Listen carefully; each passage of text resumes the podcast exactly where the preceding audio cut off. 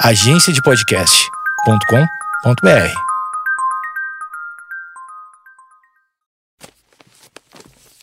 papierpodcast.com.br. Oi, tudo bem? Como você está? Está zen? Está tranquilo? Está. Como você está nesse dia de hoje? Olhe para fora, olhe para a janela e diz assim: tá nublado, tá com sol, tá, tá chuva, não tá, não importa. Importa que você vai ouvir uma entrevista, uma conversa maravilhosa daqui a pouquinho no Projeto Mendas, que é esse podcast que você já deu o play.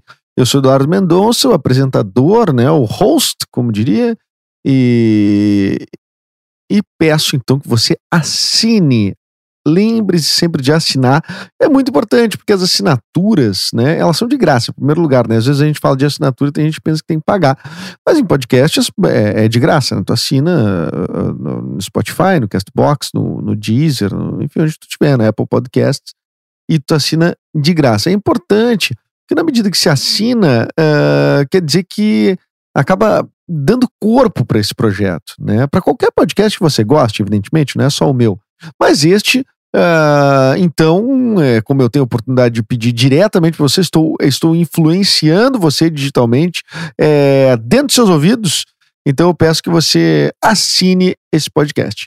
Hoje seria um episódio solo, né? Mas eu resolvi que não. Resolvi que não. Resolvi por quê? Se eu tenho uma entrevista boa, guardada, com uma pessoa tão legal, so, com, falando sobre um assunto tão uh, necessário, olha, eu não tenho por que guardar. Não tenho por que guardar. Por isso mesmo que eu vou botar no ar, depois dessa vinheta aí, o episódio, a entrevista com a Amanda Ramalho, do podcast Esquizofrenóias. É, foi muito legal. A Amanda foi muito generosa, muito gentil em me, em me receber virtualmente, né? Gravamos à distância, lembrando sempre que estamos gravando a segunda temporada inteira durante a pandemia. E, e, e a gente falou sobre uh, sobre ansiedade, sobre uh, saúde mental, né? Que também que é o tema majoritário, né? É o tema principal do, do, do Esquizofrenóias, né? O podcast da Amanda. E claro, acabamos chegando nos anos 90, porque pessoas que têm mais ou menos a mesma idade sempre acabam chegando nos anos 90 e na confusão que foi ah, tudo, né? É, cultura pop até novelas. Enfim, tivemos uma um be belíssima sinopse da novela A Indomada. Eu acho que vale muito a pena você ouvir essa entrevista. Amanda Ramalho, depois da vinheta.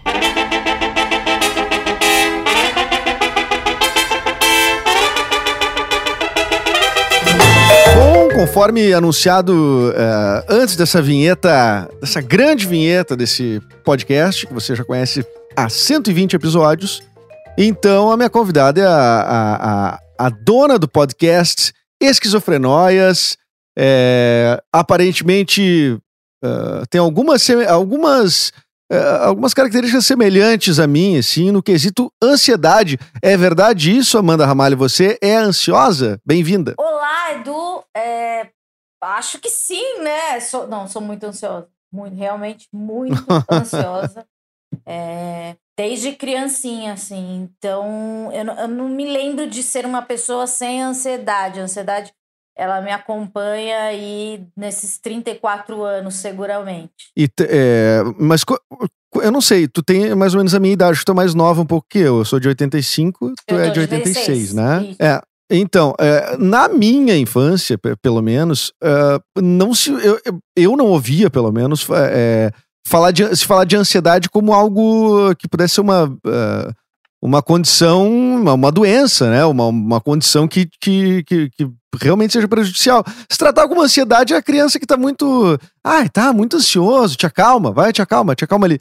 E. e me parece que, eu não sei se surgiram, assim, os diagnósticos com o tempo, ou, ou se é só a gente que não enxergava, é, porque eu acho que eu tenho uma geração inteira aí, né, de gente muito ansiosa. Eu acho que é, esse termo não era tão popular como é hoje, né? Que é, ansiedade é uma palavra que a gente fala no dia a dia, não é uma palavra é, relacionada a, só a transtornos, uma coisa assim, muito segmentada. Eu, quando eu sempre tive um medo, um medo constante, e, e a minha ansiedade ela, ela, o sintoma mais aparente, assim, que eu sempre senti desde criança foi frio na barriga. Então eu tinha medo de coisas que não era para ter medo. E eu sempre falava para minha mãe, minha mãe falava que eu era assustada, sempre muito chorona, etc. Eu lembro que com cinco anos, eh, provavelmente eu tenha é, é, é, sentido isso antes, mas a gente não tem memória, né? E eu falava para minha mãe que meu coração estava disparado e que eu tinha uma doença, que eu ia morrer e morrer, morrer. Cinco anos, imagina, que mórbido. Bah, nossa. É, minha mãe me levou aonde? No cardiologista, já que ela tem, ela disse que o coração dela tá, se ela tem taquicardia, alguma coisa assim. Fiz eletrocardiograma, é, lembro desse dia perfeitamente, porque é, eles falaram que eu não tinha nada. E a partir desse dia, minha mãe me, me considerou como uma menina que inventava doença. Então, assim, minha mãe sempre falava que eu inventava doença. Na verdade, não existia, não existia, tipo, essa palavra, né, para eu falar que era ansiedade. Com 16 anos, adolescência, tudo mais absurdo, maior, o, o frio na barriga constante, sempre. Com 16, não, com 15 é, é frio na barriga constante e, e já era uma coisa minha. Eu, a, às vezes eu acordava, até hoje eu acordo, mas desde criança acordava com medo, medo de, tipo, sabe, no Hopi Hari, ou, ou medo de montanha russa, ou medo de coisas que eu inventava. frio mesmo, frio mesmo frio na barriga. Frio mesmo, de, é. de ir no parque de diversões, era o mais parecido. E é, com 16 anos tudo isso piorou, tive uma crise mais aguda. Foi então que minha mãe. Mas minha mãe já me tentava levar em bezedeira, é, padre, pastor, um monte de coisa, porque eu era diferente, assustada. Era Sim. isso que falavam. Eu era uma menina assustada. O primeiro caminho é, é, é esse, né? Vamos primeiro na, ver se não tá possuída, ver se não tá com é, alguma, algum tipo de. Várias vertentes, várias vertentes, assim. E, e, e, já tomei várias poções mágicas, assim, de mandingas e nada. Daí, com 16 anos, adolescência, tudo piorou. Minha mãe me levou num psicólogo. Com 15 anos, ela me levou num psicólogo. E, e eu passei um ano mentindo para psicóloga que tinha vida, etc, tal, que eu era uma super legal. Na verdade, eu ficava só em casa. E eu queria receber alta, mas ela não me deu. Eu falei ela pra minha mãe, mãe. Ela sabia que você estava mentindo, certo? Não. Então, eu achava que eu tava arrasando, né? Daí eu falei, mãe, fala pra ela que eu não quero ir mais. Daí que eu, eu era tão, tão covarde que eu não conseguia nem, nem avisar para a pessoa que eu não queria ir mais lá. Daí minha mãe foi e ela falou: ainda bem que a senhora veio aqui, porque a sua filha tem uma depressão profunda, ela só chora e mente. E eu tenho medo de, de contar para ela isso, que ela precisa de um, um tratamento um pouco mais. É, é, tratamento medicamentoso, no caso, e, e, e, como eu não conheço ela, eu tenho medo do que ela pode fazer. Daí então minha mãe chegou com essa notícia que eu precisava ir no psiquiatra. Uau. Uau. É, é, é. Então, então tu, na verdade, é, eu, eu te falei sobre meu, meu, meu transtorno de ansiedade, é, que no, no fim das contas não chega nem perto do teu. Eu cheguei a me medicar uma época, a ser medicado, por, uh, por conta de uma coisa bem específica. E aí eu queria saber a tua. A minha, no caso, tinha muita relação com o meu trabalho. É, eu sou ator de teatro, né? De é, uhum. começo de carreira, assim, né? Já fazia só teatro, agora já estamos fazendo podcast aí, rádio também. Mas uh, quando, quando eu comecei a ter as crises de ansiedade, meio que me paravam no palco, assim, eu fazia às vezes comédia stand-up também, eu congelava, eu ficava. Eu não cheguei a ter assim um, um, um desmaio no palco nem nada, mas eu já tive a sensação, né? De, assim, eu acho que é um pré-pânico aquilo ali. E eu comecei a ficar a, a me boicotar, porque é, é, daí eu começava a não querer mais me apresentar. E olha, isso é claro. é, é, é, meu sustento, no caso, né? Então, uh, o, que, o que que pra ti era tinha uma coisa específica, assim, que desencadeava a, a, a, uma crise de ansiedade, por exemplo? Ou desencadeia até hoje, não sei. É, hoje eu me relaciono de outra maneira, né? Pode ser que desencadeie, pode ser que não desencadeie. Vai muito do momento, do ambiente é, e de como eu tô, né? Mas eu acho que, no meu caso, são situações sociais, assim. Eu sou é, é, um dos... Eu tenho vários diagnósticos, mas um um que muita gente chama de fobia social, na é, o correto falar é ansiedade social. É, sei lá, não, não conseguir é, eu já, já fui aquele tipo de pessoa tão reclusa que para sair de casa eu, ter, eu tinha que tipo, tomar alguma coisa, sei lá, um drink, para ter coragem de sair de casa, entende? É, sempre foi é, coragem de me socializar. Eu lembro é, de. Então, é, eu não tinha um diagnóstico durante esse tempo aí, dos 5 anos até os 16, mas eu sempre percebi que os meus professores da escola sabiam que eu tinha alguma coisa, então eles me ajudavam. Por exemplo, eu não, acho que eu nunca fiz um, um, um apresentei um trabalho lá na, na frente da, da escola, porque os professores sabiam que aquilo me estressava muito e eu sofria muito.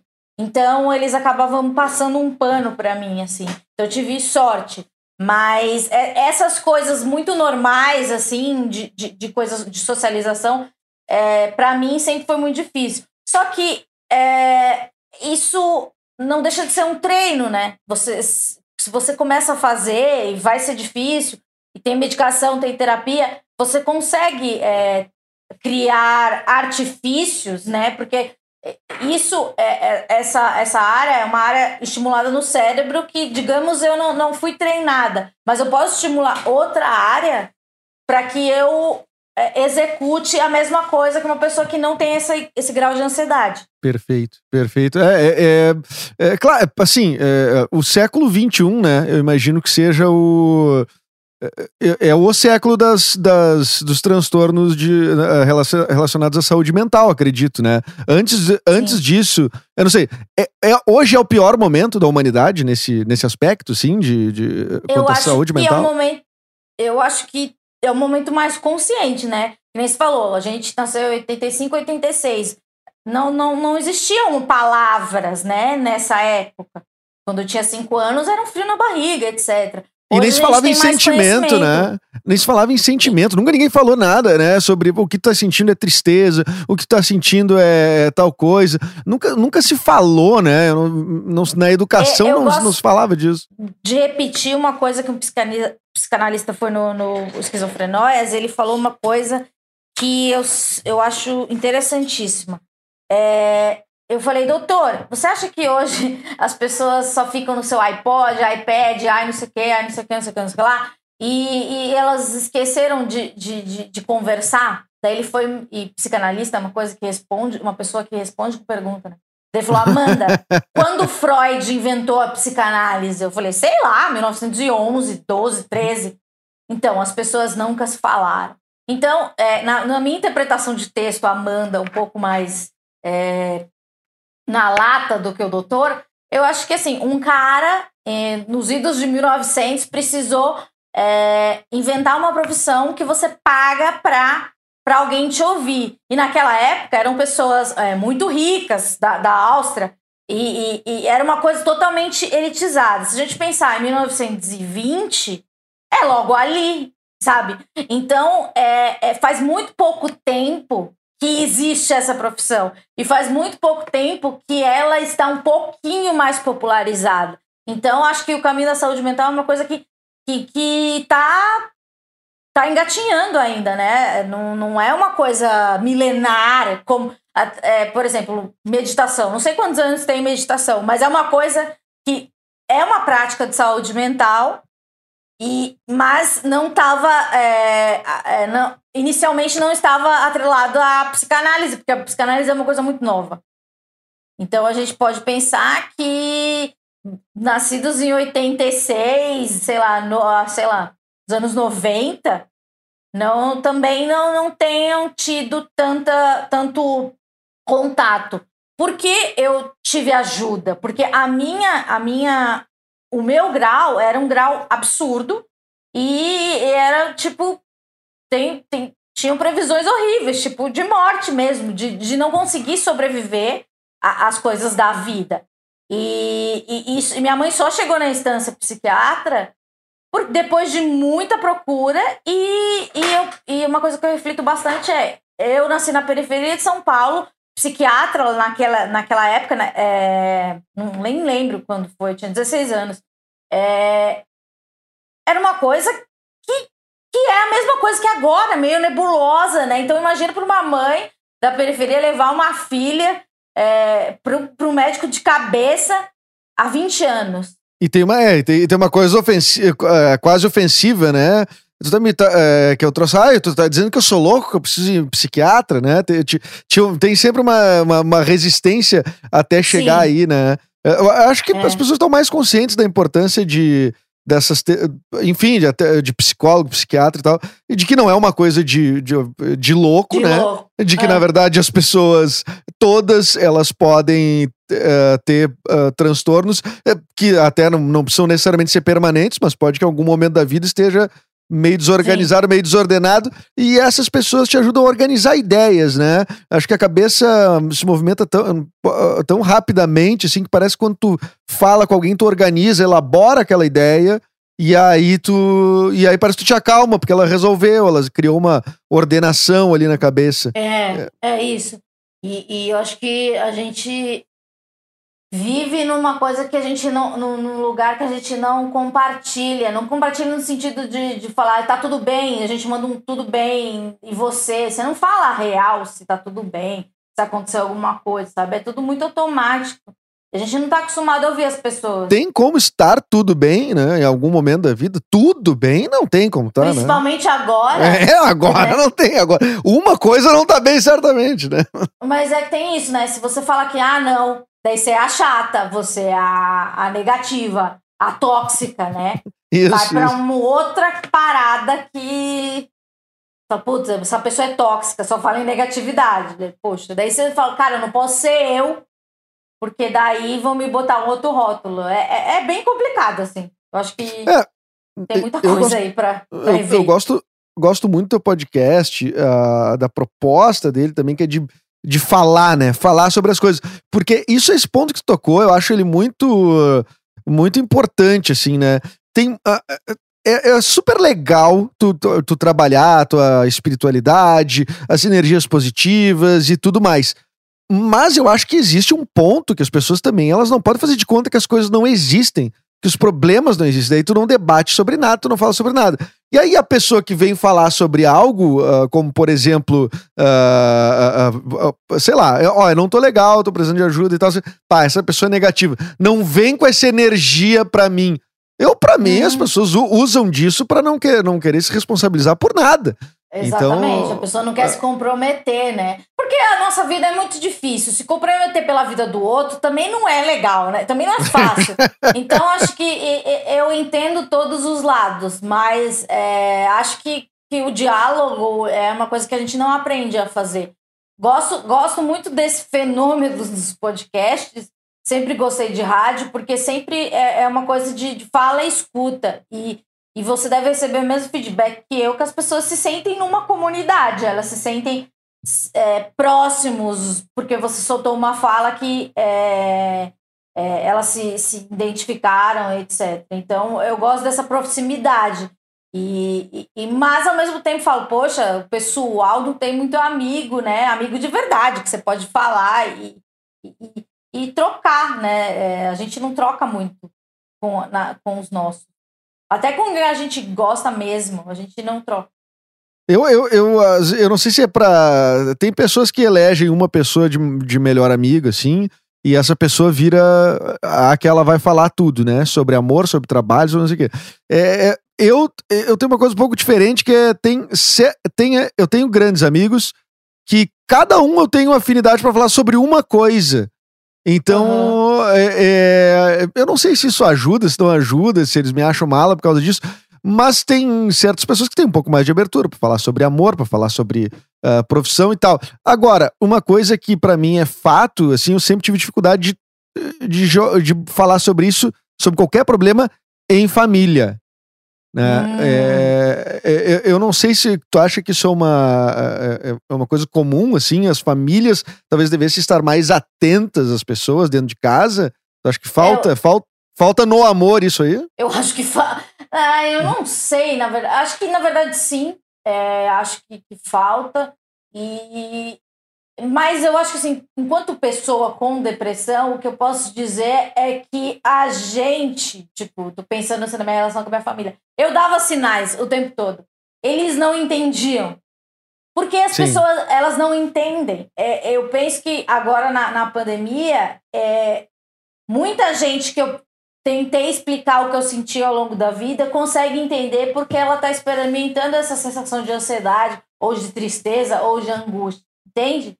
Porque uhum. às vezes você fala assim, ai, ah, tô, tô me sentindo assim, com medo, não sei o quê, tô com, tô com uma sensação de que vai acontecer uma coisa ruim. Daí a pessoa, não, não sei o quê, tá tudo bem, não sei o que lá. E você sabe que tá tudo bem, que tá tudo no lugar, as coisas não vão cair na sua cabeça.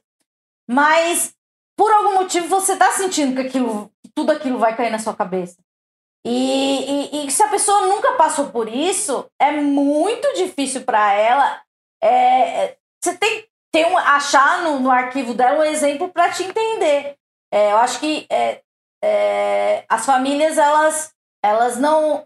Não que elas não prestem. É, acho que talvez não prestem, mas não que elas, elas não deem atenção.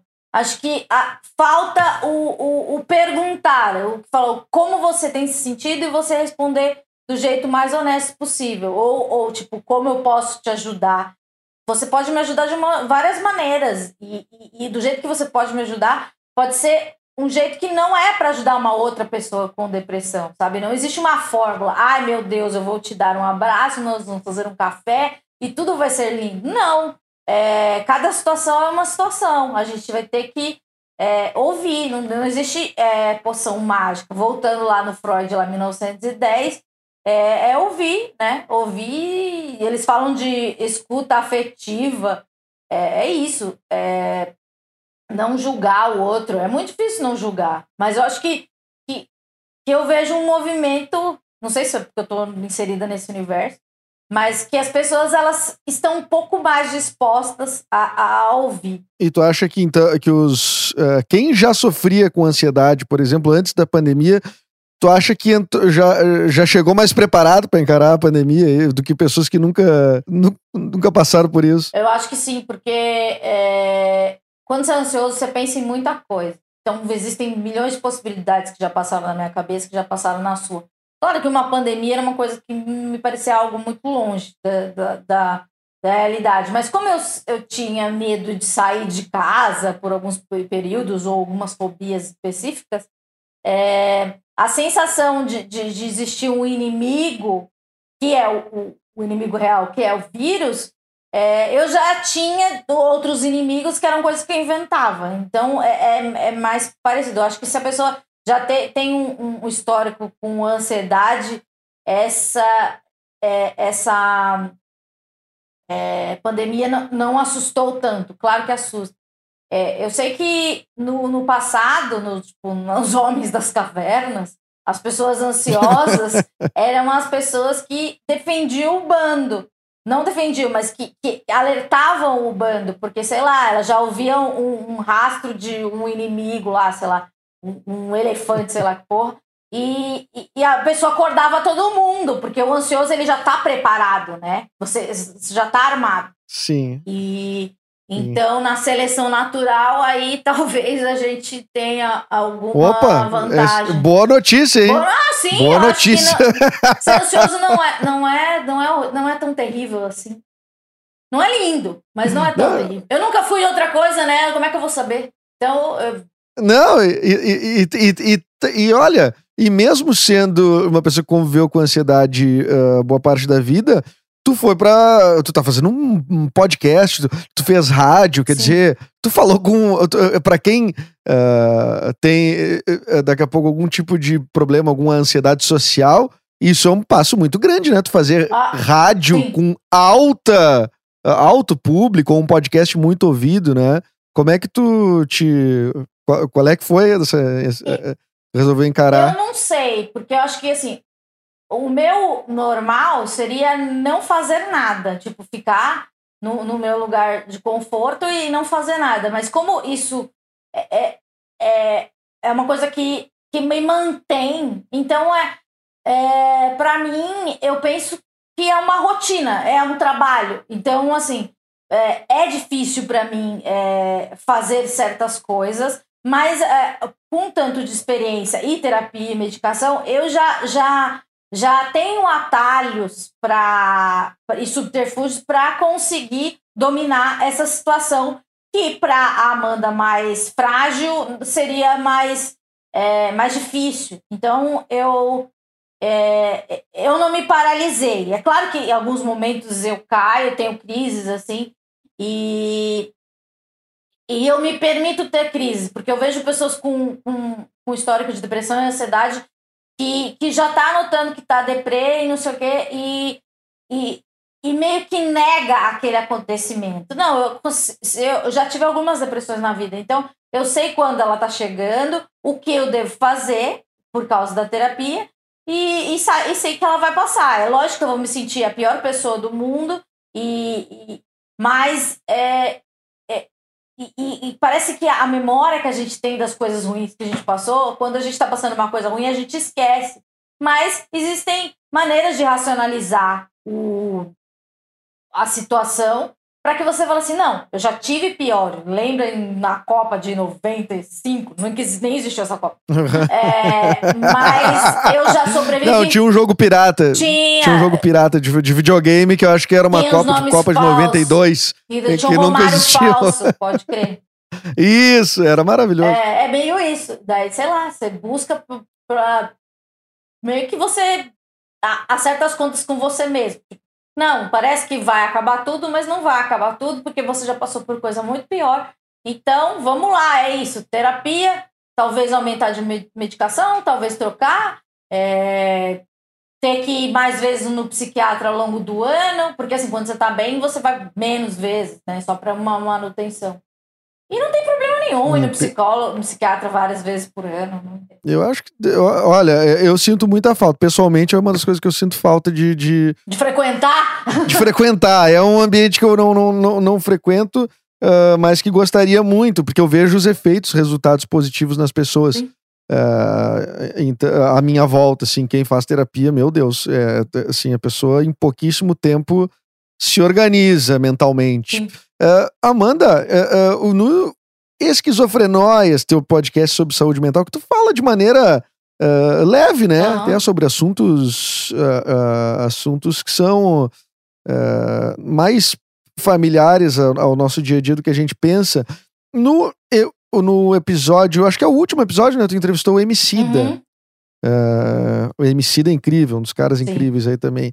É, tu, tu, disse no começo do, do episódio, tu disse assim, ó. É, eu vou entrevistar aqui um cara é, que eu admiro muito. E eu admiro poucas pessoas na vida. Sim.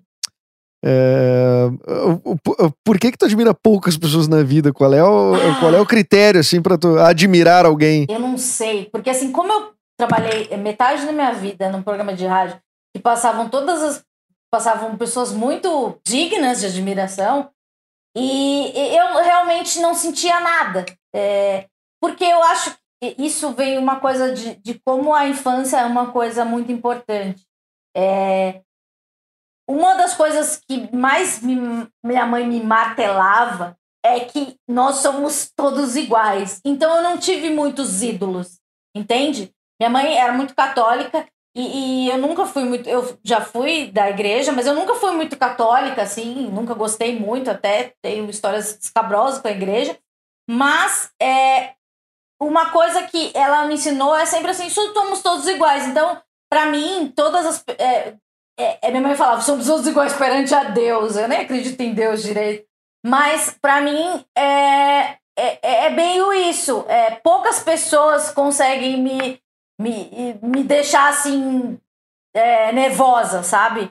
Porque eu acho que também por ter sempre é, estar nervosa, né, como no sentido de ansiedade, eu acho que é, quando acontecer uma coisa, tipo, ah, fulano tá aqui, tipo, ah, dane-se, porque eu já, já tô sentindo essa, essa, essa aflição. Não sei se eu consigo explicar. Mas é, é claro, bem difícil. Claro, não, tu já tá. Já tá a tua régua é outra. É, é a tua régua é, é outra. É. Então, mas assim, se eu realmente paraliso a pessoa, se eu admiro a pessoa, eu fico paralisada. Tanto que o homicida, tipo, eu comecei a entrevista tremendo, assim.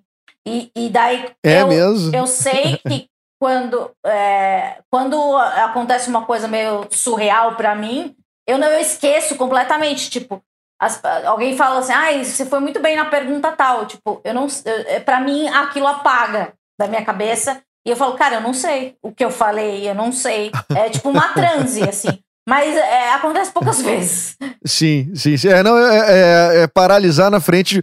É, eu não sei se é ídolo, né, que chama, mas uma pessoa que. É, sei lá, talvez admira. o Paul McCartney. Eu gostava muito do Dave Grohl Ah. quando eu era adolescente, mas hoje eu não gosto tanto dele. Mas, assim, sei lá, se eu ver o Mas hoje ele o Dave Grohl, ele ficou, ou o David Bowie, tu falou, o David, Dave Grohl. o Dave Grohl, amava ele, amava na Ah, mas- adolescência. Mas agora que ele tá mais legal Ah, ainda. então, achei ele chato, virou achei ele um idiota. É, é, é, ele virou um tonto, assim. Mas eu gostava dele no Nirvana e deu- nos primeiros discos do Foo Fighters. E era uma pessoa que eu imaginava, assim. Eu lembro quando ele tocou no Rock in Rio, o Foo Fighters tocou, eu lembro que era- acho que é 2001. Eu vi no, no, no Jornal Nacional, no Fantástico. Falei, nossa, ele tá no meu país, sabe? Tipo, eu me senti emocionada porque eu tava perto Vai ser tão fácil achar ele nesse país. É, tipo, em algum, alguma partícula que esteve perto dele. E, mas daí depois eu parei. Hoje eu, eu, eu tenho uma coisa de adolescência com o Red Hot Chili Peppers, então eu tenho uma coisa assim, eu, sei lá, é, é engraçado que normalmente ídolo é da adolescência, então tem uma coisa meio roqueira, sei lá, é, o Ed Vedder, assim, sempre já vi shows, então me emociona, assim, mas são poucas pessoas que me emocionam. Sabe que o Dave Grohl, Infelizmente, né? o, o Foo Fighters, Poderia ser mais claro, emocionante. claro, mas vai. O, o, o, o Foo Fighters tocou num, num Lola, né? Eu, se eu não me engano. Tocou num, num- recentemente, nos últimos, ah, sei lá, 5, 6 anos aí. E, ah, e um, ah, um colega meu de rádio daqui do Rio Grande do Sul, o Arthur de Faria, ele tocou também nesse Lola. E, e aí tocou com o Vander Wildner, que é um músico daqui, que também tava, tá, que tava, Sim, na, conheço. que tava na programação o Vander, e o Arthur tocou acordeon no- na, na banda do Vander. E aí, que, que no Lola, ele falou que os bastidores são totalmente, assim, é, é, é o- a, a filosofia da tua mãe, todos somos iguais. Então o Foo Fighters tá ali no, no- no- tem uma, um- tipo um refeitório, sei lá, um backstage ali com bebidinhas, comidinhas, é, tá todo mundo. Entende? É, é, disse, ah, Aham. tava gente, não sei o quê, e de repente chegou o Dave Grohl e o, a galera do Foo Fighters. E que o Vander tá tomando uma long neck de cerveja, assim, e o Dave Grohl para ali e pede um gole. Ah, não sei o que, toma um gole e tal. Hoje não poderíamos, né? Hoje não poderia, naquela época ainda podia. É, naquele. na- era, foi, foi uma época muito feliz da nossa Isso, vida. que eu- a gente podia tomar drinks dividida. Que coisa horrível, né? Eu tenho morro de medo desse novo normal. é, é, eu também, eu, eu acho esse novo normal tão sem graça, sabe? É, eu acho que vai perder a, vai, vai perder a graça por um Uma tempo. espontaneidade, né? É, mas sabe que é, esse troço do, do, do, do- uso de máscara, por exemplo, que as pessoas ainda estão patinando para aprender que isso é, é, ajuda, contribui, assim, para não espalhar o vírus. É, eu, a única viagem que eu fiz para fora do país, que foi uma viagem a trabalho para Europa, eu fiz uma escala bizarra em Dubai, tá? Porque do, e Dubai é aquele aeroporto, é tipo, tem, é, é onde tem muitos voos que vão para a China. É, e, e assim, ó, aquele ano era 2017 e praticamente todos os, o- o- os chineses ali que eu vi e tal, né, entrando nesses voos, já usavam máscara o tempo inteiro. Então, a primeira vez que eu saí de máscara real, eu realmente falei, cara, eu estou me sentindo uma oriental. E esse momento, eu também já sou uma brisa, né? Esse momento, ele vai ser um divisor de águas para cidade, para o ocidente, porque a máscara, ela vai ser presente. Acho Vai, vai. que, sei lá, eu não tenho filhos, mas eu acho que é quando eu tiver filhos e, tipo, e tiver uma, uma gripezinha, é, vai botar a máscara na criança. Não vai ser uma criança- coisa de criança japonesa que você fala, olha que fofinho, né? Sim, É, já é uma, uma coisa, já é uma realidade. já é, claro. Né? Por mais que. E, e- e as pessoas também E- não vão. e- ah, porque antes tu via uma pessoa. va- Vamos combinar. que- Quem tu via no Brasil usando não, uma se eu máscara? via de máscara, eu achava que a pessoa tá, era um paciente terminal. Exatamente. Pra mim, é, exatamente. Era tipo, meu Deus, a pessoa tá fazendo. Ai, que eu sou horrível. A pessoa vai fazer quimioterapia. Isso, mas, mas essa Era que eu era essa a sensação, né? Mas era isso, né? Mas agora não. E, sei lá, hoje em dia. Eu lembro que no trabalho as pessoas iam com, com conjuntivite ou iam com, com resfriado, gripe. Isso não existe mais, né? Não existe mais. É, a gente, sei lá, espirrou, já vai meter um atestado. Óbvio, óbvio. Não, e, a- e a- a- É. aqui o Rio Grande do Sul, por exemplo, pegando coisas específicas assim, mas o Rio Grande do Sul tem um, um hábito que é o do chimarrão, né? Até eu não, eu não tomo chimarrão, mas o. o- Meu marido é gaúcho. ah, ele é gaúcho? E, e ele. ele Sim, ele toma chimarrão o dia inteiro. E- É horrível. mas, não, mas o chimarrão, é, tudo bem tu tomar o teu chimarrão e tal, não sei o quê. Mas o, o- Mas é uma coisa pra compartilhar, é uma né? coisa compartilhada, quer dizer, tu pegava, cada um, as pessoas Não. iam com uma cuia Não. e tu passava numa roda, as pessoas, um com herpes, outro com não sei o quê. Aí dava toda uma É. volta, chegava em ti de novo. E aí, não, isso é cultura, cultura gaúcha, vamos, vamos conservar. E claro, ali já. É, o Vinícius era, eu esqueci o nome, o que, que é? A Dança da Faca. Ele é muito gaúcho. Que? Dança da faca? É, não sei o nome. É é uma dança do CTG. Ah, essa eu não sei. Eu, sou, eu não conheço. eu Ele sou faz catarinense, né? Não sei o, o seu pezinho. Ah, não, o Vinícius é de Porto Alegre e daí ele, fa- ele fala algumas coisas de gaúcho muito específicas. Até um amigo meu fala, ah, é legal, né? É, ele é gaúcho, parece de outro país. É, Tem umas coisas que parecem de outro país mesmo. é pa- pa- parece. É, olha, pra quem não é. Fora o desejo, né? De, de se tornar outro Já país. houve esse desejo aqui, muito se falou em separado Brasil, não sei o quê. Existiu até os separatistas, assim, mas eu acho que é uma coisa quase terraplanista, assim, né? Vamos combinar, é uma coisa muito mais. é, é, uma, uma brincadeira, acho eu que é uma brincadeira, né? Se bem que aqui no Rio Grande do Sul, um dos. Não, Terra plana é, é sério. É, não, a, a Terra plana. É, a Terra plana virou um troço sério. Apesar de que a Terra plana tem uma coisa meio simpática, assim, né? Porque quem acredita que a Você Terra. acha? Não, das coisas simpáticas, porque assim, ela não faz mal a ninguém, né? O problema é quem acredita, quem é do movimento antivacina, sabe? Mas, tipo, É, sim, sim, sim. né? Agora, eu não sei se tu sabe, né? Que de- depois dos terraplanistas também surgiu os terraoquistas. Tu chegou a ver isso? Quê? A galera que acredita que a Terra é, oca? É Ah, oca, é. Não pegou É. essa aqui em São Paulo. Mas Não, é mas essa- oca? Eu Mas gosto daí, mais a dessa. Você cava e daí chega onde? No vazio? É Eu um não limbo? sei. É interessante, eu acho. Vou pesquisar. Essa é mais interessante, né? Porque a, te- a da Terra plana ela é fácil de, de, De derrubar. de contestar, de derrubar, né? Agora que a Terra é oca, é difícil, né? Porque ninguém é, cavou lá no fundo pra ver se. É, onde se é, é oco ou não. Tinha uma É, é novela, não sei se você assistiu essa novela, que o cara cavava um túnel e chegava no Japão. você lembra disso? A Não, eu, Indomada. eu, eu, eu, eu vi no Cacete Planeta isso alguma vez, mas ah, a, a, na Indomada. A Indomada. E, Ah. e eu fiquei tão impressionada com aquilo, porque. gente, o Japão é exatamente embaixo do Brasil. Claro. Como, é, eu vi um- até um tweet do, do. Ó, como eu vou em vários assuntos. Eu vi um tweet do Daniel Furlan falando que de- com o advento da TV a cabo, sei o que, lá, vai acab é, acabou uma coisa, né? Que é a criança noveleira. Tipo, eu e você, a gente deve ter ass- assistimos novela durante a infância. Óbvio. Hoje as crianças não têm contato com a novela, Uhum. né? Que é, era uma, uma coisa de adulto, mas era o único entretenimento que você tinha, né? É, é, não, é, com a, te- com a TV a é cabo uma veio ca- canal de, de, É. de desenho, né? Tipo Cartoon Network É, vida. polarizou, né? Toda essa criançada que tava vendo a Indomada, agora tá vendo várias coisas. É. A, a Indomada era uma novela que tinha. Era que tinha o Cadeirudo? Sim, sim.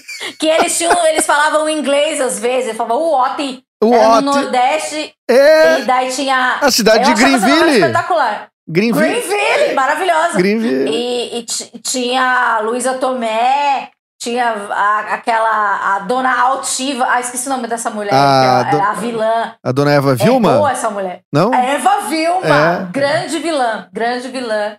E, e é isso, te- teve uma época. Eles, eles caíram no Japão. Eu particularmente não lembrava dessa, de- desse buraco que levava até o Japão, mas eu acho, acho impressionante, que eu já devo ter visto em, em- na, na revistinha da Turma da Mônica, né, no Cacete Planeta e tal, mas agora numa novela eu não me lembro dessa... Mas as novelas, elas já, for, elas já foram mais fantásticas, né? Eu botei no Google aqui. Motinha desaparece após a, a cair no buraco, a indomada. Daí, tipo, é o, o Zé Wilker com uma gueixa É, daí outro vídeo é A Indomada 1997. Caralho, 97. Ah, não, ele chegou no Japão e já encontrou uma gueixa, já de cara, já. É, e tipo, ele nem, ele nem se sujou, né? Porque a terra é oca. É oca. Olha aí. Olha aí. É, a pessoa vinha da terra. Que coisa horrorosa, né? As, eu acho que é isso, né? É, tinha esse universo fantástico. Eu acho que não, não tem mais isso, né? Porque eu acho que tem tanta coisa na realidade que é emocionante que, que eu acho que a novela ficou uma coisa meio defasada. Eu não, de verdade, eu não assisto novela. É, e, e eu sei que as novelas elas pararam. E isso é uma coisa estranha, né? Saber que a novela não é mais produzida por causa de uma pandemia. Quando você imaginar que o Faustão não tinha plateia, sabe? É. Não tem mais Não, plateia, Faust- ou ele faz ele da faz de casa, casa. dele. Isso é um apocalipse. É, um apocalipse. É o próprio apocalipse. Nunca consegui imaginar isso. É, a pessoa. É, não. Se viver sem novela, não não faz sentido. Não faz sentido. E, é, e, e- e assim, é, a Globo resistindo, botando um monte de reprise de novela. Botaram Fina Estampa, que particularmente também não tá no meu hall de novelas. Assim, acho que tinham que aproveitar pra botar essas, tipo, a Indomada, a Próxima Vítima. Quer dizer, os anos 4x4, 4x4, né? Pô, qua- aquela que o cara tinha um olho. Que se lembra dessa? Que o cara tinha um olho, era olho por olho, acho. e, que daí tinha um cara que era mal, olho claro! é, vermelho. o, o Guilherme E Fontes. Essa novela é da série. Guilherme Fontes e Sim. Maurício Matar, não era ou não era o Maurício Matar? Era um outro. Não, era Nico Puig, só as antigas. Gente, eu sou muito E eles tinham laser, não Mas saiam laser, é não isso. laser, mas o olho Sim, era muito, tinha uma pós-produção ali. tinha de alto nível. Como é que aplicavam o vermelho no olho do cara? É, naquela época, Han- Hans Então, Donner, né? podia passar essas novelas. Hans Donner, o maior designer do Brasil. Isso, Sim. exatamente. Ele fez o relógio do 500 anos. É, exatamente. Mas é, os anos 90 eram bastante confusos, né? É, assim, é muita. Tinha É. muita referência de tudo que é lugar, né? É, e agora eu vejo que tem, inclusive, uma, uma, uma geração que vem depois da gente, assim, ah, que, tá, que ressuscitou várias coisas, como a pochete, por exemplo. Eu não sei se eu sou favorável, viu? Eu tenho muitas restrições com pochete. Eu acho que na época da pochete eu não era favorável, mas hoje eu acho que eu acredito que, que ela, ela, ela supra ali uma coisa. Mas é engraçado, né? Porque como a gente realmente viveu os anos 90, não viveu os anos 80, porque a gente nasceu nos anos 80. Então a gente sabe alguma coisa, mas não é uma coisa que a gente viveu. Então você fala assim, nossa, realmente essa moda eu vivi, sabe? E, e é muito louco, né? Eu acho que a primeira geração que tá aqui é, tendo o revival do- dos anos 90. assim. Sim, Eu queria muito que voltassem as coisas do Looney Tunes, assim. Eu acho. é, tu, sabe que tem Eu uma. acho que eu me vestiria como quando eu era adolescente. Eu acho que eu me vestiria da mesma forma se eu tivesse oportunidade. Se eu tivesse oportunidade, se o mundo me permitisse. É, é, eu que eu me vestiria como adolescente dos anos 90. É, eu acho legal, eu acho. Eu, eu- eu- eu- tudo bem, tem algumas coisas bem questionáveis, como é, é, eu acho que o, o, a- os, os guris, pelo menos, usavam muito tênis Freedom Fog, que eu acho muito perigoso voltar, que é terrível. Ah, tem ah, o, o Riff também, que era um tênis que se usava muito também, muito peri- Ah, meio surf. meio surf, né? Mas os guris tudo da- da- da- de Essa apartamento. moda aí não deixou saudade, não. Não, não deixou saudade, Não não. deixou saudade, né? E, e- Tênis riff, E não. também um grande protesto que eu sempre faço ah, contra o Thiago York, né?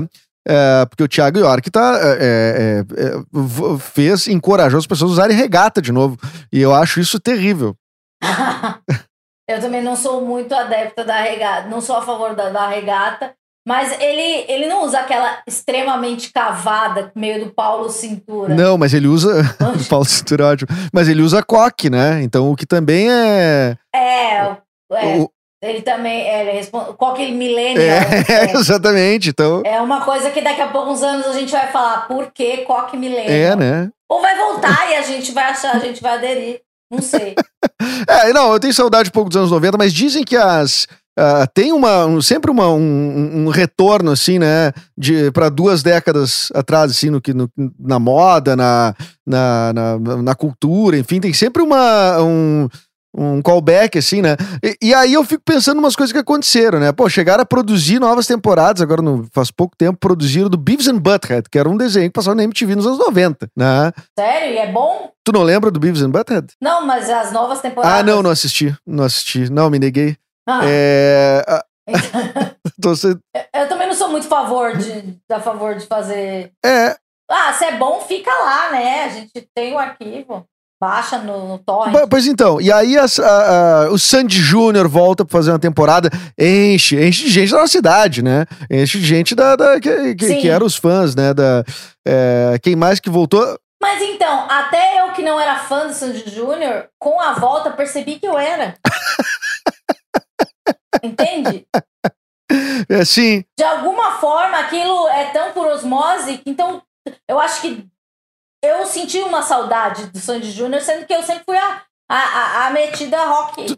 Mas eu, o, o pagode anos 90. tu, tu sentiu que tu não deu Teoricamente, valor? Eu gostava Tu na não deu valor pra eles quando eles Na época eu mereciam? não gostava, mas depois volta, volta o Catinguelê, sei lá, conheci o Salgadinho e fiquei emocionadíssima. mas imagino que se eu tivesse conhecido ele nos anos 90, eu ia falar que coisa tosca. É, claro. Não sei, é, é- é, vai do contexto histórico, né? Eu acho que hoje o Salgadinho me traz uma coisa. Mas na época eu falava, não, pagode nada a ver. É, mas, Que idiotice. é claro. Ser adolescente é muito mas é pior. claro, mas tu sabe que eu, eu, quando tava na, na- na- no colégio, assim, na escola, é, eu, eu era da turma Guns N' Roses, né? Eu tocava guitarra na banda do colégio e tal, eu era Guns N' Roses, um hard rockzinho assim e tal.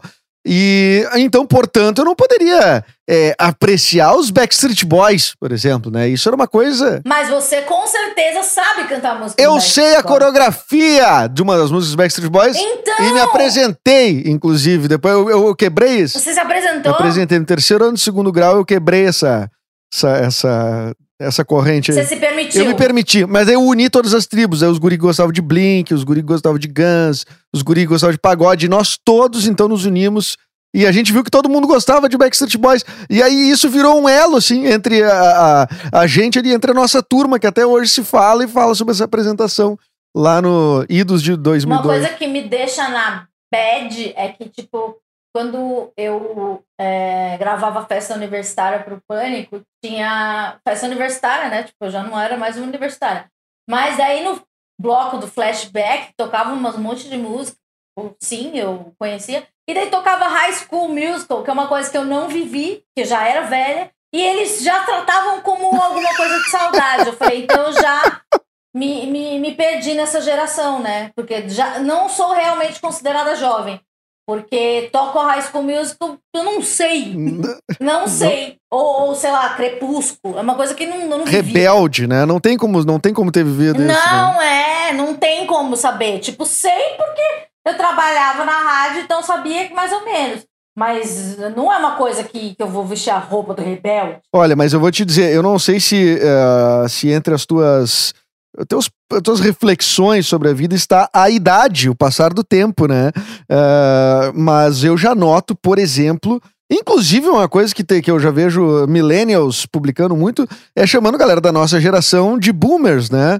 Que na verdade não são, né? Assim, eh, eh, os boomers são lá dos anos Nós 60, somos millennials, 70. não somos? A gente é, é millennial, não é? A gente não é millennial, a gente é.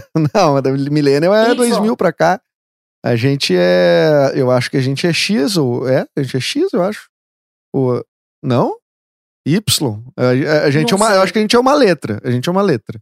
E. E, e- e, assim, o mas o que eu quis, o que eu quero dizer com isso é que eu, não- eu não sei se tu sente isso, mas eh, em relação à idade, mas eu já comecei a perceber que já tá rolando um papo de meio considerado pessoas de 35 mais, é, tiozão e tiazona, sabe? Certeza.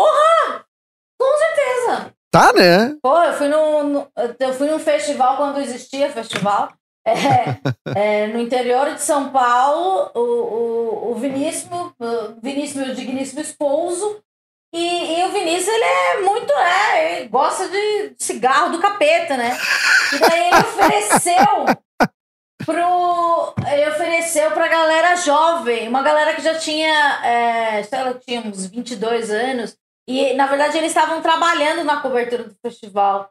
E daí eles olharam para Vinícius e a gente chegou à conclusão que Vinícius era o tio maconheiro. Bah, é, mas é, é isso. É uma constatação. E o Vinícius vai ser, daqui pra frente, ele vai cada vez ser mais e mais o tio maconheiro. Porque a- a- É. a- as pessoas. é, é, até porque eu acho que é, mudou. Mudou. Eu acho que. é, acho até que tem, tá rolando uma. uma A droga mudou, A né? droga Eles mudou. outro tipo de é coisa. outra- É, outro. É, então, é, uma- é um outro momento da droga. né? Exatamente, exatamente. Talvez daqui a um É. tempo vai ter um, um callback aí no, no, no O revival da maconha. revival da maconha. Vai dizer, Deve pá, ter caído em Jesus. Eu acho que os jovens não gostam. eu também acho. Isso é. é Eu, eu acho que tem muito, eu muita gente. bem peculiar. muito empreendedor. Eu acho que tem muito empreendedor no mundo. E aí, to- mas, eh, eu acho que a galera é muito séria, muita, muito.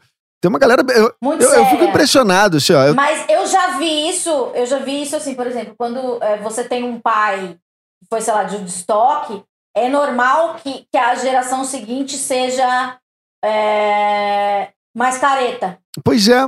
Porque você vê o seu pai um pouco mais pra frentex, você meio que acha isso tosco, e daí você nega.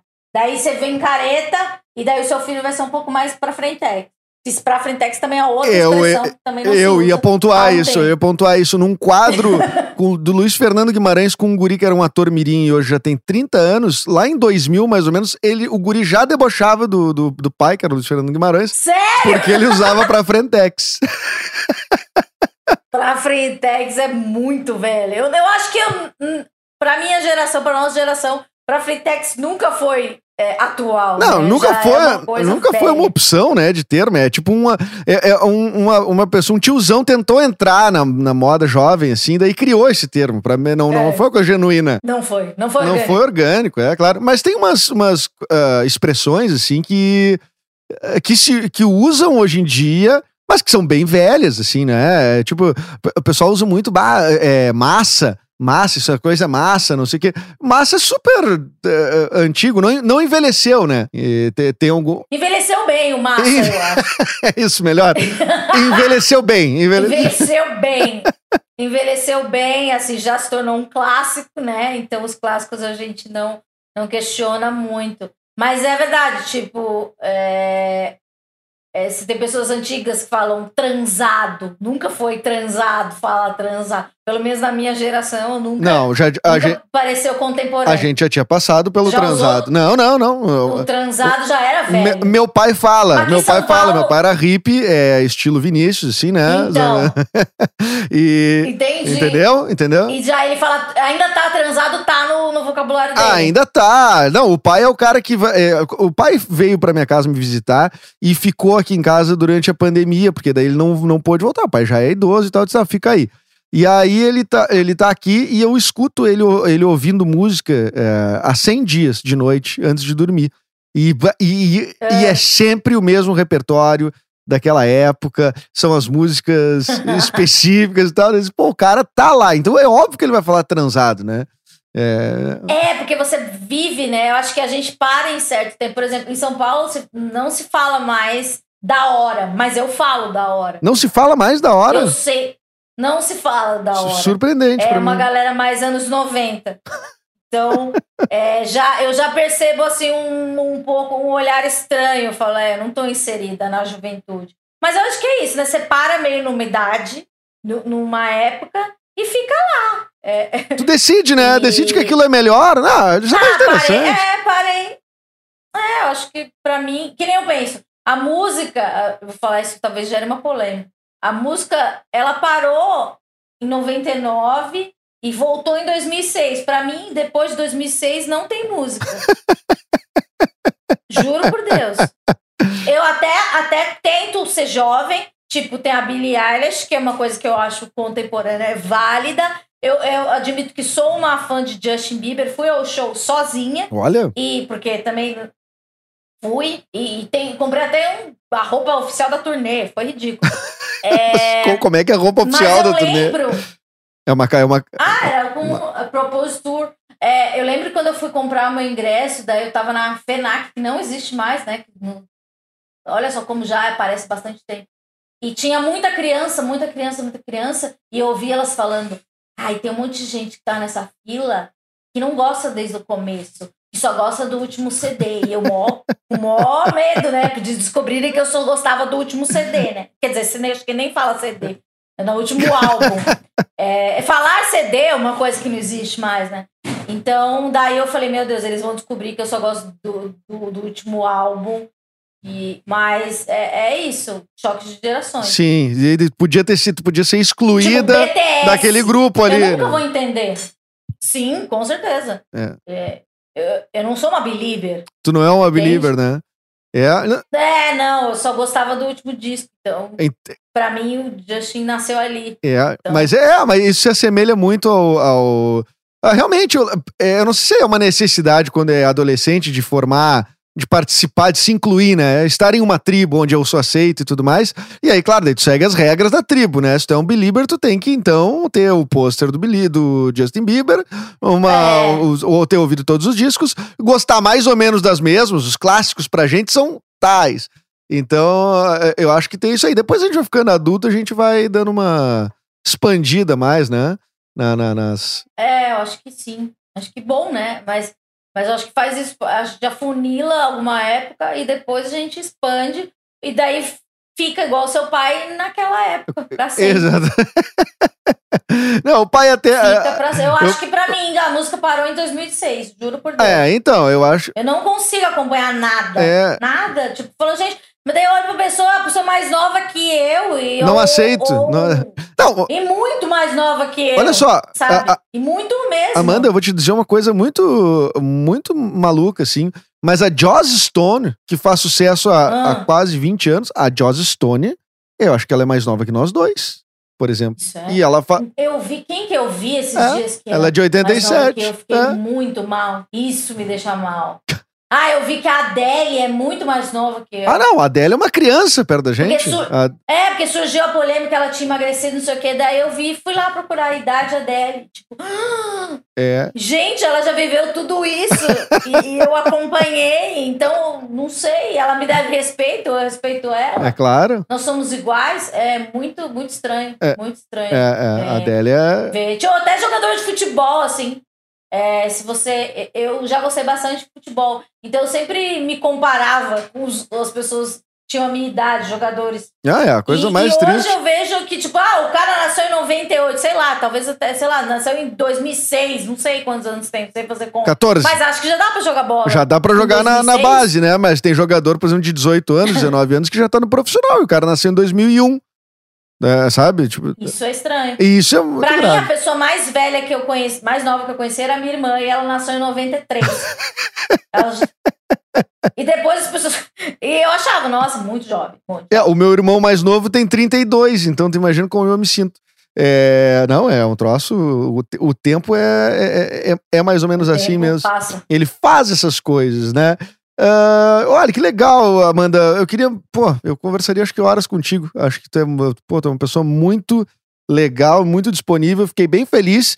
Ah, espero que tu esteja bem durante esta, esse período pandêmico, só para lembrar todo mundo que a gente gravou esse episódio à distância, evidentemente, re- respeitando a- a- a- o distanciamento social. As normas. Ah, é, exatamente. E tu, eu, eu, eu queria só que tu, então, vamos terminar mais mais para cima, assim, né? Uma pergunta: o que que te, o que que tu tem feito? Assim, o que que te diverte? O que que tu tem uh, feito no teu tempo para te divertir? Isso, o que te deixa, ah, te dá bons momentos ah, durante esse período agora específico? Cara, eu acho que eu exagerei um pouco no, cons- no consumo, é no, na, na quantidade de pets na minha casa. Eu tenho uma cachorra, Yoko Ono, tenho três gatos. Então é uma diversão, porque o gato mais novo, é, por volta das sete horas, eu não sei o que acontece, ele começa a correr copiosamente pela casa, dá uns cinco minutos nele e eu fico correndo atrás do gato. Basicamente, essa é a minha vida. É um ani- Às sete horas Dias eu animados. corro atrás do gato e, e daí eu faço a cachorra correr atrás do gato. Então, tem, tem, tem todo. A gente fala que a gente tem um pessoal, tem toda uma vida, tem um ecossistema. Acho que se não existisse isso, talvez eu não estivesse tão bem. Mas é, é, eu não sabia que, que pet era, voltando para o começo do programa, que pet é uma coisa terapêutica. É, eu só tive um, um cachorro na vida e, e ele morreu e, e depois nunca mais. Eu tive na adolescência, 16 anos, ele morreu quando eu tinha uns, uns 20 e pouco.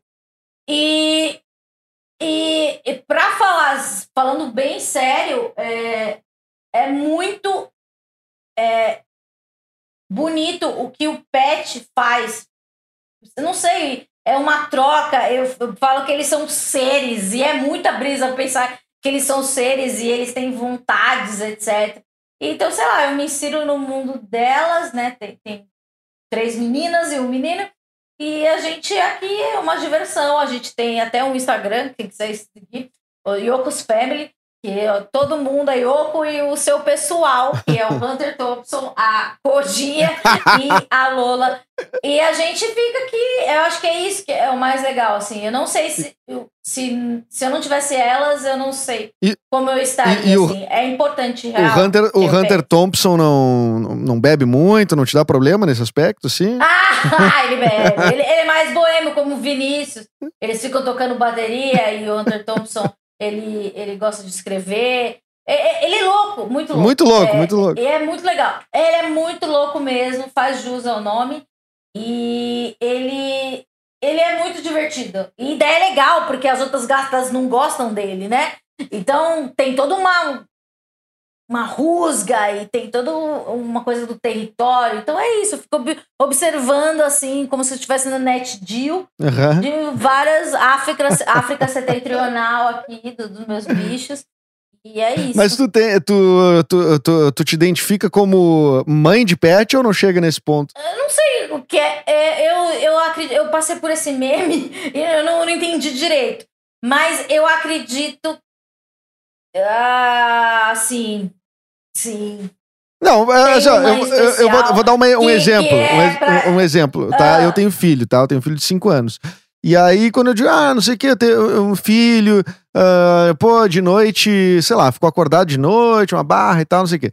Aí, aí uma pessoa que não tem filho, ela diz assim, ah, eu, eu sei, eu tenho dois gatos, e aí... Não, né, não, não, não faço. não, não, porque tem, Não, tem, não. tem um nível que já tá, que é além do mãe e pai de pet, que já é uma coisa é, estabelecida. Tem gente que trata os, os animais assim como, como parte da família, porque eles estão na nas nossas casas. Eles são parte família, mas não são meus filhos. Eu não tenho filhos, mas eu acredito que Seja, é, é, diferente, seja né? outra demanda.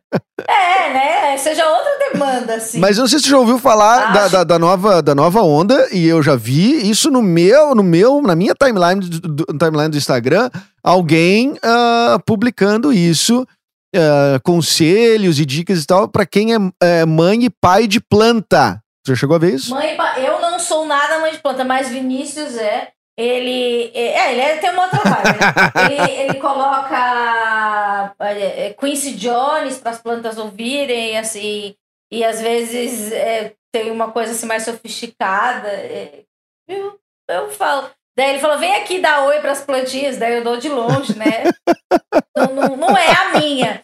Mas eu respeito, né? Nunca critiquei. Mas é, acho que, que sim, Vinícius é pai de planta. Eu não, não tenho esse afeto. Acho que. Ai, a planta. Ela não acontece nada. Ela é uma planta, ela tá ali, né? É, não, não interage, é, não interage. Eu acho que eu- quando você tem um gatinho, há uma troca, assim. Sim. Por mais que seja interesse do gato pela ração, não, não sei se ele- elas me amam também.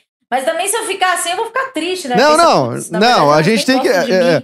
Eu Claro, tem que aproveitar a relação, né, mano? Tem que aproveitar a relação com o que ela oferece, sem pensar muito, não, sem interesse, porque tu, tu, tu alimenta, sim, né? sim. Senão daí a pessoa vai Sim. problematizar com o gato. Vamos É, fazer terapia com o gato daí junto, né? Porque. É, tipo, meu Deus, o meu gato não se dedica tanto a mim como eu me dedico a ele. Não, não. Mas ah, eu não sei, eu vou, vou pensar melhor. A gente fala isso numa próxima edição. eu não legal. sei Pô, Se eu vejo meus, meus gatos como filhos. ah, mas é, é- é- é- a Só de saber que tu. Pode que tu venha a voltar a conversar aqui no, no, no podcast, fico muito feliz. Ah, Adoro, eu adoro conversar. É, eu sinto muita falta de fazer um programa diário. Então, é, para mim, sempre quando me chamam, eu, eu sempre, sempre vou a todos os lugares que legal. Que a minha fala A, a próxima, a- acho que a próxima conversa a gente tem que vir daí já com. uma- eu vou fazer uma pesquisa forte sobre a Indomada e a gente pode fazer uma análise da novela. Tá bom, a gente pode fazer uma análise, um faixa a faixa da Indomada. É, né? Porque, tipo, tem a questão do cadeirudo, que é um mistério. Que era uma mulher, né, no fim das contas. Ai, foi bem decepcionante. Fiquei frustrada, ela é uma mulher do elenco B, sim, sabe? sim, é verdade. Ela não aparecia, deu raiva. Isso Era o ódio. grande mistério, era o grande mistério da novela, né? E daí você nunca ia pensar que era ela, porque eu acho que ela nem tinha nome na novela inteira. ela era, tipo, só amiga da outra. Ela- sabe aquela pessoa da novela que não tem casa? Ela só aparece na casa da outra sim, pessoa? sim, sim. Ela só visita. Ela era esse tipo de personagem. É, ela é a visita da É. novela. Ah, É, não, raiva. mas pra ela deve ter sido um grande lance. Ah, tu, eu, eu fiz a Indomada. Mas quem tu era? Eu era o Cadeirudo. Quer dizer, né? o grande personagem da novela. Ah, grande. Amanda, tu pode dar uma, ah, ah, o serviço aí, divulgação do teu podcast, tuas redes. A- aproveite o espaço. Então, é, se você quiser ouvir o Esquizofrenóias, provavelmente ele esteja aqui no seu agregador. Amo essa palavra. Então, é, ou você pode procurar Esquizofrenóias é com Z. E tem quase 60 episódios. Já, é- já é o terceiro ano que eu gravo. E ele tá... É um programa que fala de saúde mental, assim como eu falei aqui, em primeira pessoa. E eu sempre recebo personagens que, que têm alguma história com saúde mental e sempre numa perspectiva não de, de, de, de vencer a depressão, etc. Uma perspectiva de, de realidade. Eu, eu, você pode ter depressão, um transtorno bipolar, uma ansiedade e ter uma vida relativamente ok. Porque ninguém tem uma vida super 10, né? Mas é, esses, essas palavras, esses diagnósticos, não, não, não, não, não podem te limitar a ser o diagnóstico, etc. E tenho nas minhas redes, você também pode procurar Amanda Ramalho, e também na, na- todos os meus bichos, né? Que daí já é um pouco, é, é, pouco exagero da minha parte, eu admito. Mas é que tem muito bicho, eles fazem muitas coisas engraçadas, então a gente registra. Então você pode seguir Yokos Family, né? Essa grande família divertidíssima. Eu acho sensacional. E eh, não percam a live do Hunter todas, todas sete horas, ele correndo pela casa e a gente correndo atrás. Mentira, eu não faço isso. Mas se eu fosse mais corajosa, porque eu vejo as coisas na internet, né? Tipo, você tem que ter muita coragem. Aliás, eu, eu posso me, me inserir num tema aqui no seu próximo programa. É, TikTok, que é uma coisa que a gente não falou. Não falamos de TikTok, né? Do, do conflito, então, do conflito de geração. É. Então, é, tá aí uma coisa que a gente precisa aprender, né? O sobre TikTok chegou. Você usa? Eu, eu fiz uma conta do TikTok porque o meu filho a- a- ele assiste muito TikTok. Aí ele sabe. Ma- Então, Mas o TikTok ele tem uma coisa que ela é mais preocupante porque eu acho que ela é uma chega a ser uma ruptura maior ainda, né, de gerações porque chega no ponto de eu não entender o humor assim de algumas coisas. Tipo aquele menino Sabe? que estão na, tá na- O Mário. O Mário Júnior, É, fala- eu, eu até agora não entendi se ele tá fazendo de verdade ou se ele é, é um gênio, porque Como eu assim, gênio? suspeito que ele é- é- é- Não, ele tá Ah, fazendo de verdade. É, então, a- a- aí, aí eu acho ruim. Eu, então, eu precisei estudar. Então, tipo assim, o seu filho não- me explicaria o Mário de uma maneira muito simples, porque ele aceita. Eu precisei estudar, ler sobre o Mário, sabe? Porque Eu também. Eu, falei- eu, Eu também. eu aqui em casa, gente, não, mas ele tá zoando. Não, mas ó, pega, pega aí. Daí tem esse negócio, né, que é, acho que é POV, né, que é a perspectiva da outra pessoa, não sei, point of view. Sim. É, E- põe no e- viu. é, daí eu, gente, que que é isso? E daí é, eu vi coisas que meninas se sentem é, conversando com ele, né? É, e daí eu pensei, tá, beleza, se eu tivesse 15 anos, fosse aquela Amanda que, que era muito derrotada na vida, eu ia conversar com esse menino, assim, na gravação? Talvez. Com o Mário Júnior. É, mas eu, eu, eu gostaria que ninguém conversasse com ele real, sabe? Porque é muito É, louco é saber que você precisa. É preocupante. Você precisa de um, de, um, de um amigo virtual. Então, ele é a evolução do seu namorado de mentira. Ele pergunta se você tá bem. Letícia, né? Ele dá Sim. uma flor. É, é, o que me irrita muito nele, se, se alguém conhece ele de verdade, falar com ele e tá ouvindo isso daí, o que me irrita é a trilha sonora. Que tem uma Sim, é- música que ela dá, é perturbadora. Que eu não sei do que, que é. É uma coisa pós High School Musical. Que eu não, não tenho acesso. Daquela trilha me dá um medo, assim. Eu não sei. É, tem muitos elementos, muitos elementos perturbadores Ele ali, é. né? Na verdade. Um, um- além desse, eu acho que tem o fato de tu não ter certeza se ele é ou não um ator da Malhação fazendo uma ação pra, pra Globo, assim, uma ação digital pra Globo, porque ele é. Se, eu não consigo entender se ele é bonito pra uma geração, porque também isso é uma coisa que eu já não entendo mais. É, talvez alguém ache de fato, sim, ele sedutor. Eu não sei porque ele tem tanta confiança. Bom, isso é uma coisa bem uh, masculina, né? Tem muita confiança em si mesmo, assim, nesse aspecto. É, ele pode ser um cara com, completamente sem consciência sobre si mesmo, ou, ou que nem eu te falei, ou esse cara é um comediante espetacular, porque. Não, ele não tá eu, fazendo assim, humor. é- E se ele estiver fazendo humor, tudo que. Toda a tese que eu elaborei, você acabou de destruir. Não, ele é aquilo. Aquilo é real. E ele mora em- faz ele- companhia. Ele, ele mora em Londres, ele mora na né? Inglaterra. É, é, É. é. E eu tenho o Sr. Johnson. Eu mesmo fico muito no limbo desse menino. Que ele tem, o Sr. Johnson é o patrão dele, e não sei o quê. E eu, e eu não acho engraçado. E, e, e eu nem me sinto bem assistindo, mas eu consumo. não, Não, eu, porque- eu nem me eu sinto bem. Eu não me sinto bem, mas eu tenho TikTok e para colocar também só a imagem dos meus gatos, mas eu desencanei um pouco. E a única pessoa que eu sigo é ele. Ó, então, viu? Ele tá com um milhão de seguidores no, no então, TikTok. ele faz. Esse menino é interessantíssimo. Eu não sei, ele é primoroso, ele é algo que a gente precisa. Eu queria sentar com ele e, e falar: tá bom, me explica, me explica. Eu pensei, eu pensei em, em tentar chamar ele pra entrevista, mas daí eu fiquei um pouco com medo. Tipo, cara, se esse cara não é um comediante, se ele tá, tipo, fazendo tudo isso que ele acredita de verdade, como é que eu vou conduzir essa conversa, assim, né? É, Maravilhoso. Isso é arte. Isso é arte. Isso é arte. Então tu acha É que eu, arte. eu, devo- eu, eu devo ir atrás? é- Deve ir atrás, com certeza. Aliás, você deve ter mais acesso. É, aquele. O, o cara que faz o gaúcho do WhatsApp.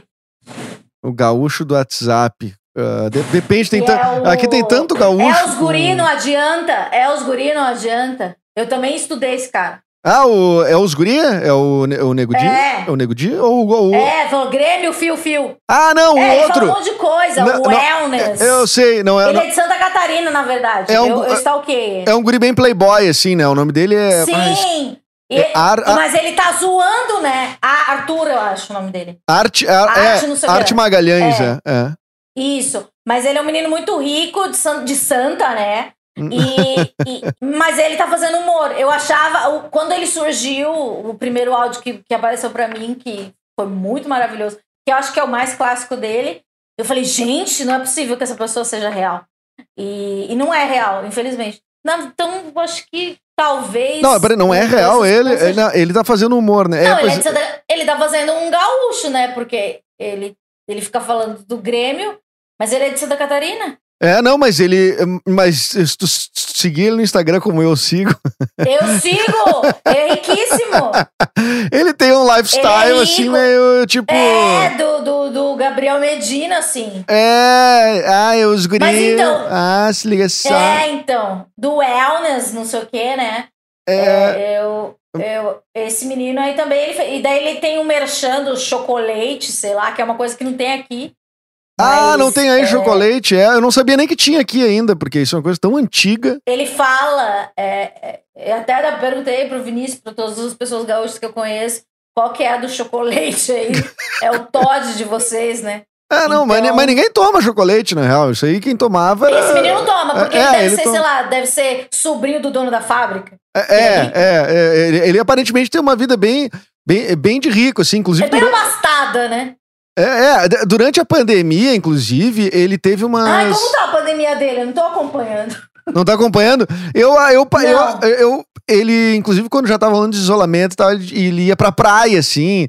Bato, indo pra praia aqui, mas pá, tudo na segurança, não sei o que tal. Ele fazia um. um- Ele parece que tá no dia a dia dele sempre fazendo aquele cara ali do. É, os guri, ô, bah, o Armandinho, ai, esse louco é um poeta. Ah, esse nome- Não tem quem não goste do louco. Eu. Eu adoro isso. É muito. Daí, tipo, agora, aqui, eu não conheço uma pessoa que goste de Armandinho. Não, eu gosto do E o Armandinho. cara fala. Eu gosto do Armandinho Ah, pessoalmente. É que eu conheço o Armandinho também. Eu gosto do Armandinho pessoalmente, assim, também. Acho o cara legal. Mas, não, mas essa frase não tem quem não goste de louco, do louco é muito ampla. Claro, claro. É porque Então, esse louco é um poeta, né? é, É- muito unanimidade, porque ele é um poeta. É, ele é um poeta. É porque ele pega uma- um trecho de uma, de uma, uma fala ao vivo ali do, do, do, do Armandinho, né? Ele, é, ele diz, é como diria não, não sei quem. E aí ele, tipo, dá uma Aham. frase nada a ver, ele nem termina a frase, Ele assim. abaixa, ele faz. Ele produziu, esse menino é bom. É bom. Esse foi o último fenômeno que eu estudei. Daí depois agora tem o Mário, que é uma coisa que, que não entendo. Será que a Arte Magalhães entende Mário? É uma boa. Bah, isso aí é uma bela pergunta a se fazer, né? Porque realmente é, eu acho que ele tá bem mais próximo, né? Por idade, né? Ele dá, ele dá pra ver que é mais novo que a gente. Ah, mas Hum. eu, acho que esses ídolos de TikTok são mais difíceis de. Tem muita coisa difícil de compreender, hein? Muita coisa difícil de compreender. E eu não sei, não sei de onde é que. é, Eu detesto ser o tiozão, né? Porque eu já vejo gente assim mais velha que, que a gente, assim, sei lá, ah, tiozão, tio mesmo, assim, avô, não sei o quê, que já não saca umas coisas que a gente fala. Então eu não queria ser essa pessoa que não saca o que, que eles estão falando. É. Que é meio que tu perde uma capacidade de se comunicar até, né? Tipo, tu, tá, tu cria um bloqueio. E é nessa que, que o velho começa a detestar o jovem. Tudo que é jovem. diz, Ah, não, é, isso aí é. Isso aí é... Aí, em vez de tentar entender, diz, né, isso aí é porcaria. Mas o que, que seu filho assiste no TikTok? É aqueles desafios? Olha, ele, te- ele. Como ele tem cinco anos, ele ainda não pega muito esses. ah, os TikToks muito falados, assim, né? Mas ele pega essas coisas de, de, de, de imagem. Tem. Ah, tem gente que faz truque, tem os truques aqueles de maquiagem, É, tem os coi- truques de, de. Até truque de mágica mesmo. Ele geralmente assiste por aí, assim, é os mais. mais Você não acha muito gráfico. gritado? Eu acho tão gritado. Eu acho. Me dá um desespero. Falo, gente, Eu acho. tem que ter um. É. Dá um susto, né? Na, na gente. É, é, eu, eu, eu, eu também acho. Tem umas coisas que eu acho legais até no, no, no, no TikTok, mas é, é, esses grandes fenômenos, a, a grande parte eu não não saco, assim, sabe? É, é, tem que estudar. Eu acho que é, é isso que tu falou, né? Temos que. É uma questão mesmo de. de- Sentar, ler, fazer uma tese, pesquisa, fazer, conversar com jovens, né? Por que você gosta do Mário TikTok? Então, por favor, se alguém pode ir nas minhas redes e falar por que você gosta do Mário TikTok. Porque eu não sei se eu gosto dele, mas ele. Eu tô ainda me adaptando, assim. Eu queria entender, eu queria entender. É, é. Eu acho que ele é bom, ele é bom, ele é bom, ele é bom. Eu, eu é quero bom. acreditar que ele é bom, Mas ele tá? não tá eu, enganando. eu, eu não, ele não- não tá enganando, ele vive aquilo, ele é aquilo lá, eu acho. Ah, não, eu não sei. Então ele já não é bom. Eu não sei se ele é aquilo já. Ah, eu, porque, assim, ó, eu, eu, eu não sei. Ah, é, é difícil, né? A gente, gente ficou É numa uma encruzilhada. coisa, uma- É, é porque ele sacou uma coisa que, que precisava ser sacada ali, ó. Do negócio, de estar junto, fazer companhia, pá. E eu li uma entrevista dele que ele. Essa música é de um filme de comédia romântica. E, e, ele pesquisa é, cenas de comédia romântica para reproduzir. Bah, que es- espetacular isso. É, é, quer dizer, não sei se é espetacular, mas parece espetacular.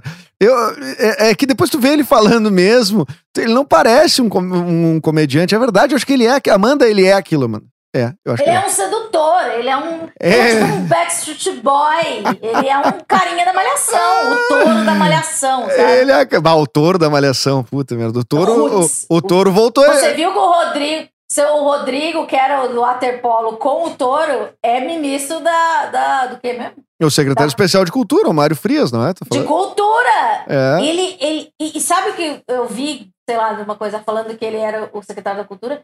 E ele, tipo, tem 40, tipo, quase 50 anos. Eu falei, gente, esse cara era meu ídolo da adolescência, tem 50 anos. Sim. Mas eu sempre preferi o touro. É. Com Érica, Que era a Samara Filippo, não era? Samara Felipe também. Hoje ela tem 232 filhos. e, e é muito estranho.